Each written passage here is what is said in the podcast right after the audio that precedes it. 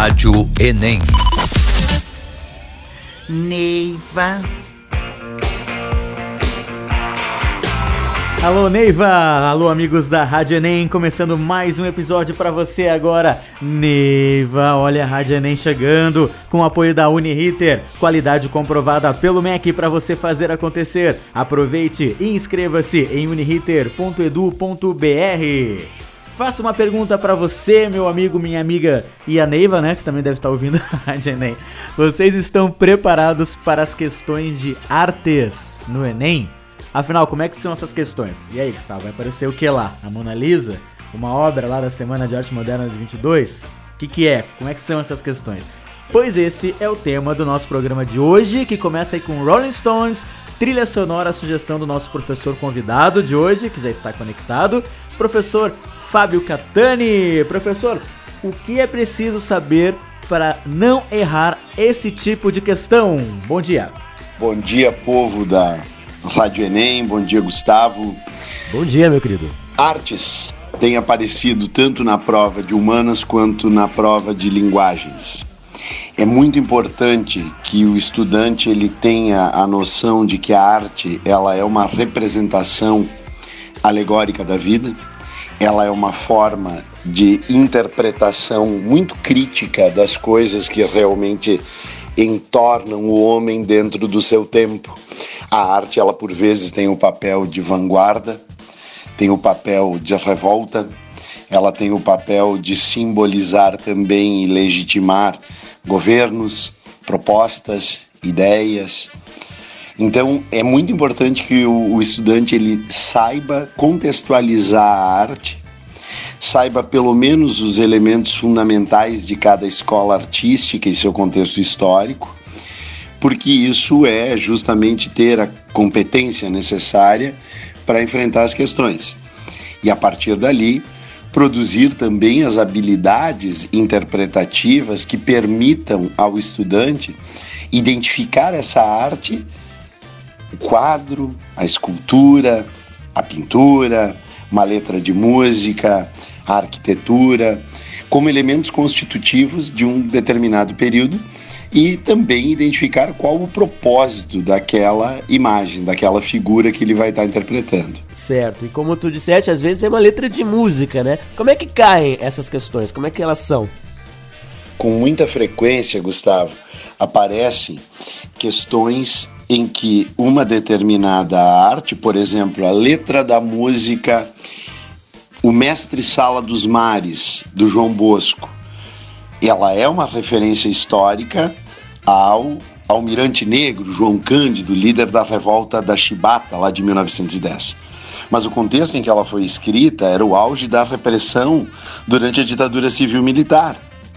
Então ela também era um elemento de denúncia das torturas que aconteciam nos porões do DOPS naquele momento.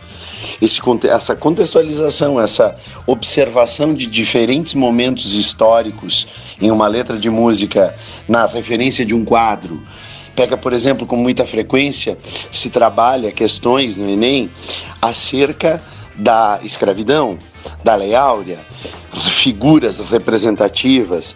Sempre é importante que o estudante fique atento para a representação simbólica do quadro.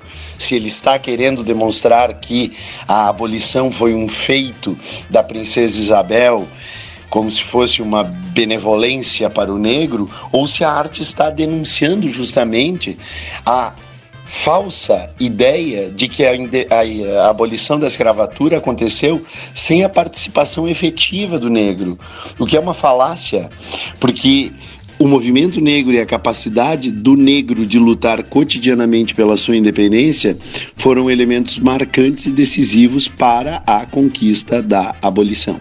Para o nosso ouvinte da Rádio Enem se organizar nos estudos quanto a isso, ainda falando sobre Brasil, Quais são os conteúdos que merecem essa devida atenção?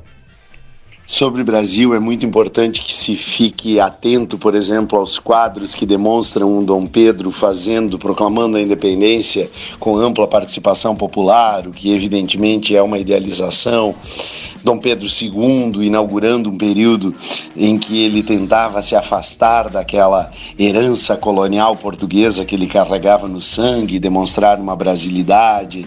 Tu pegas ali questões relacionadas ao abolicionismo, à Guerra do Paraguai, quadros significativos, cartoons que representam exatamente esses momentos significativos da história brasileira. Com certeza. Igualmente, na era Vargas, uma valorização muito grande da, do sentimento patriótico, a valorização do Brasil como um país mestiço, é o primeiro momento em que isso realmente é feito para se criar uma ideia de centralização do poder, de identidade patriótica nacional, que contrastava com aquele período da República Velha, em que o federalismo era a grande marca e os regionalismos permaneciam fortes.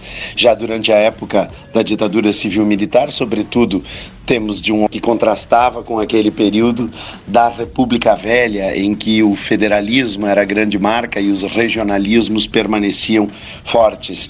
Já durante a época da ditadura civil-militar, sobretudo, temos de um lado a música de resistência, a música política, a música de denúncia, a música engajada figuras extraordinárias como Geraldo Vandré, Chico Buarque, Caetano Veloso, Belchior e ao mesmo tempo também as propagandas do governo com aquele projeto Brasil Ame ou Deixe, o enaltecimento patriótico se apropriando da imagem da Copa de 1970. Enfim, são diversos destes episódios que podem aparecer de maneira significativa na prova do Enem. E sobre Europa? Sobre a Europa, desde a arte grega, pode ser interpretada, os elementos que marcam o ideal grego da polis, o ideal filosófico. Depois tens o enaltecimento religioso, com, de um lado, a valorização sublime do reino dos céus, mas também com muita, muita, muita frequência imagens do inferno. Sempre é importante lembrar que o medo da, da nação leva a uma exaltação ainda maior da fé. Depois o Renascimento, retomando a ideia antropocêntrica, valorizando características bastante humanas nas próprias personagens bíblicas apresentadas em boa parte das obras. Depois já o iluminismo, que é acompanhado de uma arte representativa do romantismo, do neoclassicismo, aí já a idealização da luta por valores. Depois no final do século XIX, já com o advento da fotografia, nós temos elementos ligados à arte impressionista, pós-impressionista, já a denúncia da violência e dos horrores humanos com Edward Munch, com seu grito. E aí nós temos as artes que representam muito uma influência decisiva do pensamento nihilista de Nietzsche, que destacava a decadência da cultura ocidental, na mesma época em que surgia a psicanálise psicanálise de Sigmund Freud. E isso produziu obras transgressoras e vanguardistas como o cubismo, o dadaísmo, o surrealismo, a arte abstrata. Também depois, mais adiante, já nos anos 50 e 60, nós temos a art pop, demonstrando a sociedade de consumo que acabou se tornando dentro daquele modelo fordista taylorista que produzia em série produtos também a indústria cultural massificou hábitos, massificou comportamentos e massificou pensamentos. Então, dessa forma, acredito que tenhamos conseguido dar um panorama do que representa a arte, da sua importância, sua relevância para as questões do Enem. Com certeza. Professor Fábio Catani, muito obrigado e um grande abraço. Um grande abraço a todos, ótimas provas.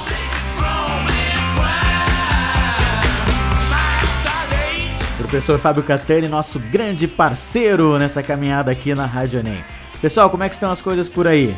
Não esqueça, hein? Todo esforço tem a sua recompensa. Vai dar tudo certo, conte com a Rádio Enem. Outra coisa, não esqueça de curtir a gente nas redes sociais, né? Curta lá no facebook.com barra e siga no Instagram, arroba Rádio Enem. E o nosso próximo episódio é com o pessoal da Salinha Bioquímica. Vamos falar sobre biologia, sobre biotecnologia, assuntos pertinentes não só no Enem, quanto também em vestibulares de todo o país. Eu espero você, até a próxima. Tchau, tchau. Rádio Enem.